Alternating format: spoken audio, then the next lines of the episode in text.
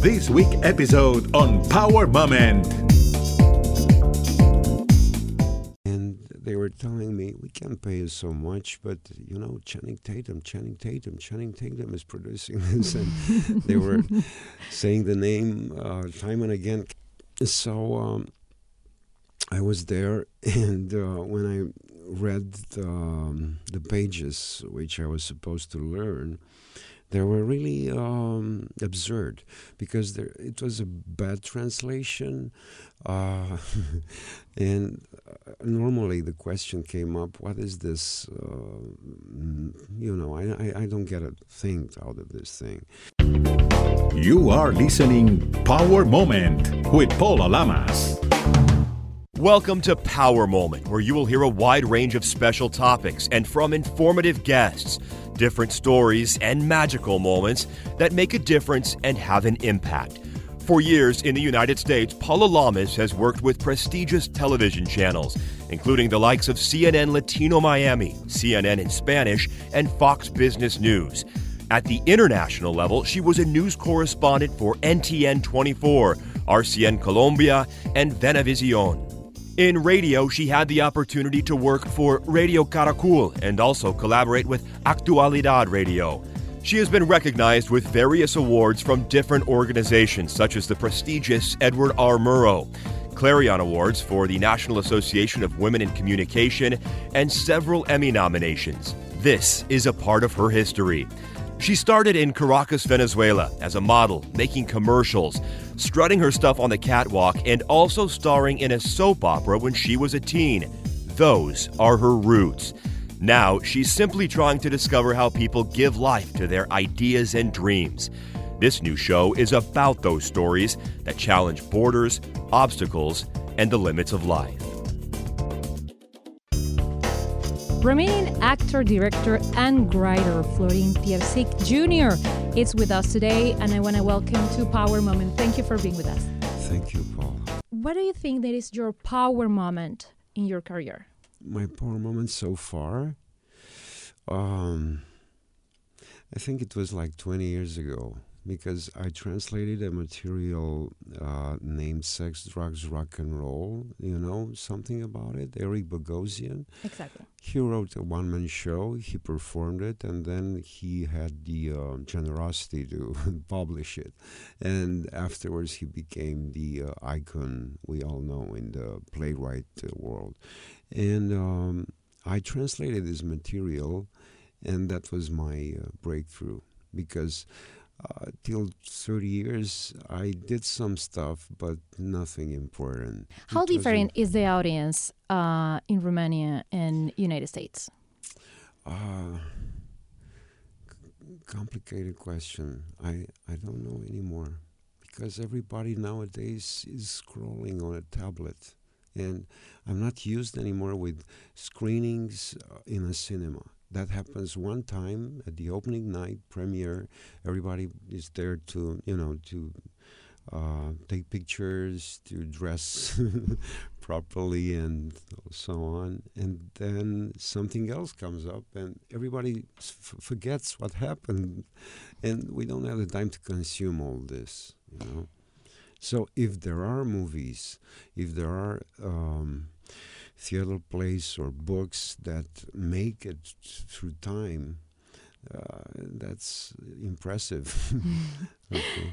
Definitely. And uh, by the way, um, talking about tablets and new era and everything, you are in a Comrade uh, Detective, which is uh, one of the products that we can have it in Amazon Prime, Mhm. and it's fantastic. And uh, Channing Tatum yeah was there too. yeah So tell me a little bit about it. Yeah, basically they called me in Romania, in Bucharest, for a casting, Wow. and they were telling me we can't pay you so much, but you know Channing Tatum, Channing Tatum, Channing Tatum is producing this, and they were saying the name uh, time and again. So um, I was there, and uh, when I read the, um, the pages which I was supposed to learn, they were really um, absurd because there, it was a bad translation. Uh, and uh, normally the question came up what is this? Uh, you know, I, I, I, don't get a thing out of this thing.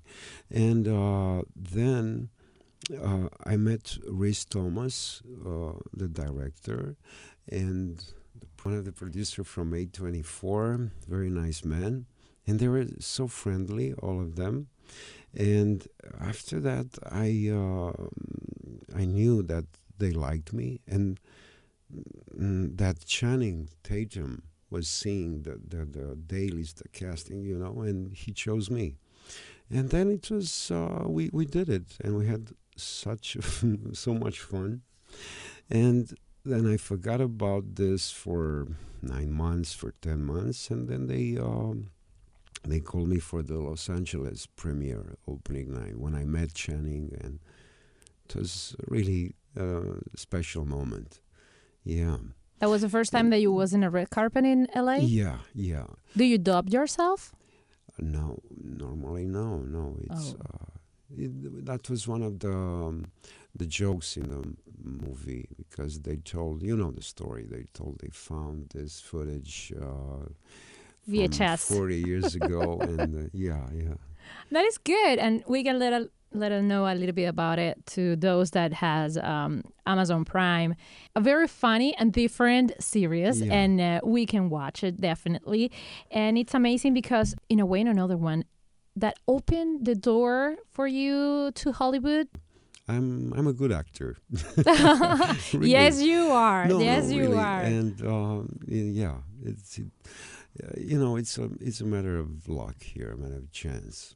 So you, you can go, you can make it to the second uh, place for uh, the director, the director's choice, and it could be you and one other guy. That's true. Normally, they will use me in uh, roles of bad guys, Russians, uh, Serbians, things like that. And I did that. I already did that, and uh, that's how I. I With uh, Steven Seagal, I think so. Yeah, yeah, yeah. And that, that's how I met Keoni Waxman. Uh, he's a director in LA, and uh, lifetime friends really. I told i told the people know, in the q&a at the festival about keoni because keoni after we did the first project we did two things two two movies together with seagal which i won't mention sorry uh, it's okay uh, keoni uh, take out, took out one of his rings you know he has like long hair and uh, things he's like a hippie and uh, with rings. It, it, suits him. And he took one one of his rings out and said, "Man, this is for you. I love you, and just keep it, you know, That's because it will bring luck to you." And now I'm I'm wearing. I can wear a ring. All you know, it's complicated for a 50 years old man in Romania, but I'm using that in theater uh, in uh, Dangerous Liaison you know, the, the movie with uh, Malkovich, Michelle Pfeiffer, Glenn Close, like 25 years ago. Yes, yeah, I got it. Yeah, it's the same. Um, uh, it's based on a theater play. Sorry, the theater play is based on a novel mm-hmm. written like 300 years ago. And um, uh, there's, that's where I'm using Keoni's ring in that project, which is uh, new and very, very good in Romania. What do you think it's the challenge of being in Hollywood? Um, to to be in Hollywood. Um, um, it happened to me just for one day, yeah, and uh, I don't know if it will happen again, but it's the dream of every actor, and I'm trying to be realistic, and I'm trying to do things in my uh, my home country, and you never know, because uh, I I know uh, some doors are opening now and other doors are closing, you know, and you have to be uh, really lucky to to make it there. Uh, but you never know. I had a scene in a movie with Shia LaBeouf like 10 years ago, eight years ago, I don't know. But it was a very powerful scene, just the two of us, one minute in that movie. And I liked it, and um, you know, it was a good scene. And I really thought I was so naive. I thought ah, after that something will happen. It didn't. So now I'm not so uh, I'm not so naive anymore. What do you think about stereotypes? You talked a, a few minutes ago about um, uh, sometimes uh, most of the times they call you to play like the bad guy, the Yeah. Russian uh, spy or whatever. I'm not. in real life, I'm not the bad guy, but on screen, I can do a very convincing bad guy. okay. Okay. What do you think about that? Um, probably they stereotype you in a way or another one. Yeah, yeah, it could be that, and a guy at my age um, could be used for. Um, I, I have um, a, a friend, a very good friend. He's a script writer, and um, after Comrade Detective, he said, uh, "I know they will use you for the same, like the same bad guy for a long time. Didn't happen, but he was convinced that that will happen, and." Uh, he gave an example of Peter Stormare, you know, Peter Stormare from Fargo. yeah. Yes. Um, I don't have the same ominous uh, look, but uh, I could I could live with that with some some characters that guy did, you know, and it would be interesting. The dream really was to to be in one season from Fargo because I love so much Fargo, and I, I told my agent if you find a way to you know to play a little a character in uh, a Fargo season, I could uh, bear the the the cold because they shoot in Canada or I don't know in Alaska. I don't know. They are really uh, superheroes, those guys. Um, but I will um, I will make an effort and go through everything. Yeah, I love the the series. What is your professional goal right now? um, to write again because I I wrote some um, some things and I wrote s- stories and short stories and I published in Romania and then I wrote a novel. Uh, can I mention the, ti- the title? So um, I don't want to scare anybody, but it's called romantic porno, and it's used like a metaphor, like an oxymoron, and it's not coarse language or something. It's just a metaphor for the struggle in the story because it's a, it is a love story. But and uh, I, I just talked to Otilia. She wants to read it, and I have it in English already translated. The th- uh, the only thing I. I managed to translate in English, and at the time, so that that is eight years ago, I really thought it it can be um, um, you know, it can it could mean something for uh, an international um, readers audience, and um, it didn't happen yet. Let's see what Otilia thinks about it, and um, I want to write again because. Um, now I, I think I'm prepared. I made translation. I began with translations. I translated a lot of American plays, yeah, and eventually I uh, staged them in Romania. So, um to be honest, I'm a kind of bridge between these two countries of ours. Yeah. In a way, America. another one, Yeah, definitely. yeah.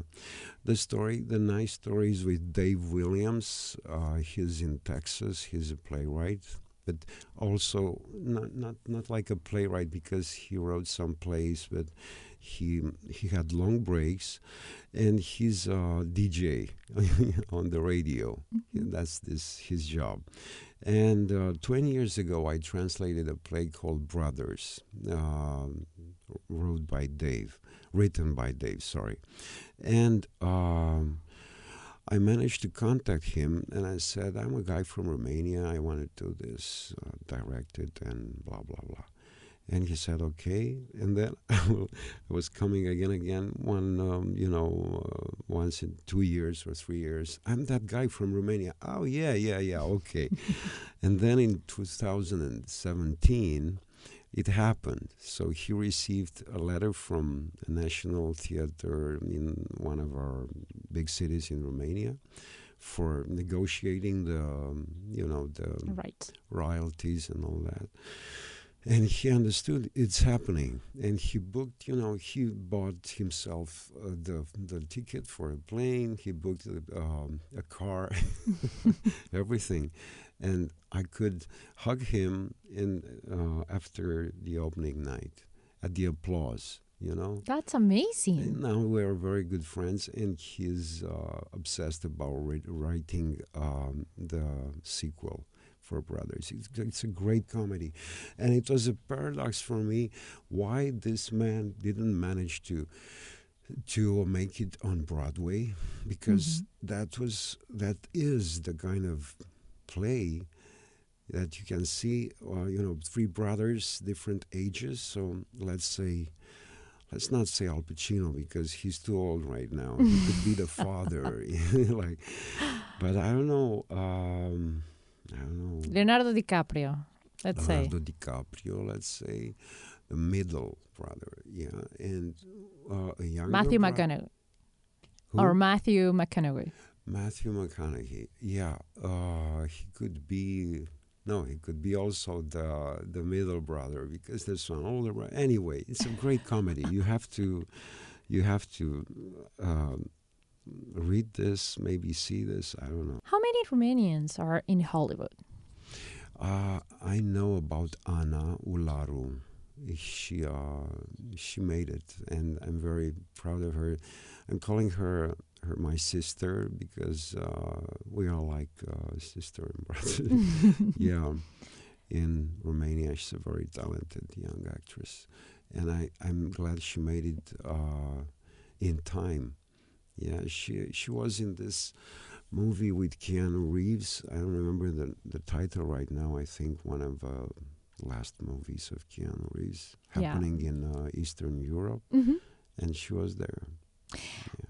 Do you think that you made it or not? And generally speaking, Okay. uh, in my my country, uh, in my niche, yes. That's all. But you cross the bridge. You are the a kind of bridge in between the United States and Romania. You did Yes, it. I You- did. I did. But uh, I gotta stay realistic and humble. And uh, really, it's uh, it's not like uh, you know I made it. It's Mm. just a good feeling about is that in the last twenty years I did what I liked because I quit my job in a theater with a you know same salary and everybody dictates what you have to do and that's when well, that's when uh, things began to happen for me. So step by step, but I built something. Little by little. Yeah. What would be your advice or your powerful tip for not just young generations, for anyone that is hearing this right now and probably they want to jump to this industry? Um, to write because it's a good exercise. Really, it helps you as an actor to um, improve your lines uh, in any script, any situation, any theater play, and um, it might sound absurd, but there will come a moment where you you will be able to write your own material, your own monologues, and maybe use them. And uh, yeah, this is the advice, and it opens the mind of uh, of an actor. An actor is um, is obliged to to have this uh, exercise, you know. Otherwise, um, he he will he has he has to count only on the director. I know the director makes the movie. Let's say, uh, cutting with the scissors and putting the perfect take where it belongs, and all that stuff. But um, I I believe so much in the actor that um, um, is respecting the the scheme, the whole scheme, but the camera will follow him. He will not be like a puppet, you know. He'll be kind of kind of unpredictable. So the director will want to see one version of the same rehearsed scene or something, which he didn't think about. So I, I love the directors who uh, say at one at some point, now be free and do whatever you want to do. Because I'm okay. There's no film here. We are in digital, so I can use five more minutes for your craziness or something. and sometimes it works. Sometimes yeah. not. No, yeah, yeah. And the last question is um, talking about that craziness and and of course directors and everything. Um, you have different projects uh, on the oven right now. I think so. Yeah. Can you let us know a little bit about it? Um, I have. Uh, I have it right here. So yeah. if you don't remember, I can help you. Yeah, no, no, no, no. No, let's hope something will happen with a um, movie named Nothing About Love. Mm-hmm.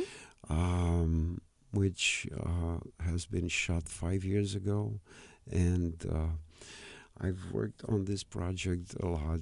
Um, two years for the music, or 70 minutes of music, and I had to find the perfect composer.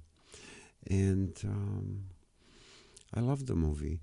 I, I, don't know, in, in this festival, in uh, the Romanian Seattle Film Festival, uh, it will be uh, interesting to see. But I don't know about you know very really huge festivals. But it's just that uh, now I I can't uh, I can't be uh, how to say uh, help me here.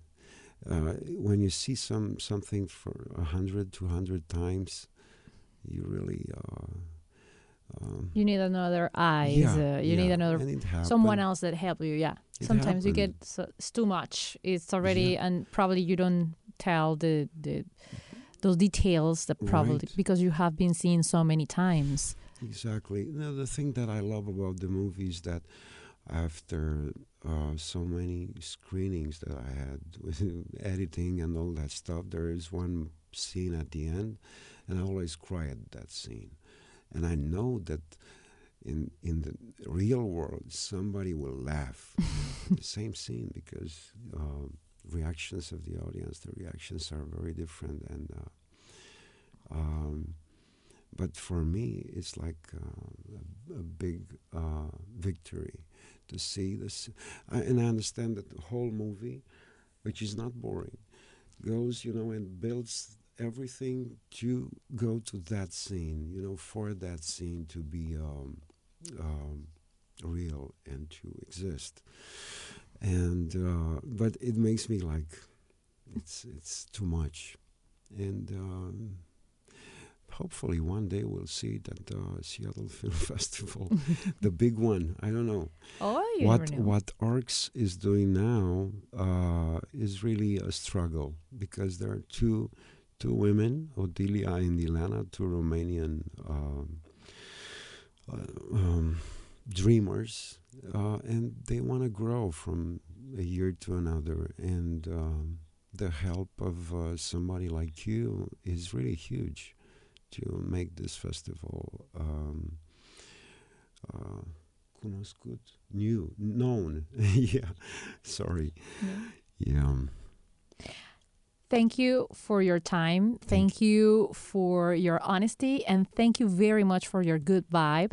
So it it have been a pleasure to talk to you a little bit about it and share this power moment. Thank you for having me, and uh, it will be a very good uh, memory. Yes, thank you so much. And I wish you many, many power moments in your life. Thanks. You can follow Power Moment on social media at Power Lamas on Twitter and Instagram. In Facebook, Power Moment with Paula Lamas. This is a GGSG production.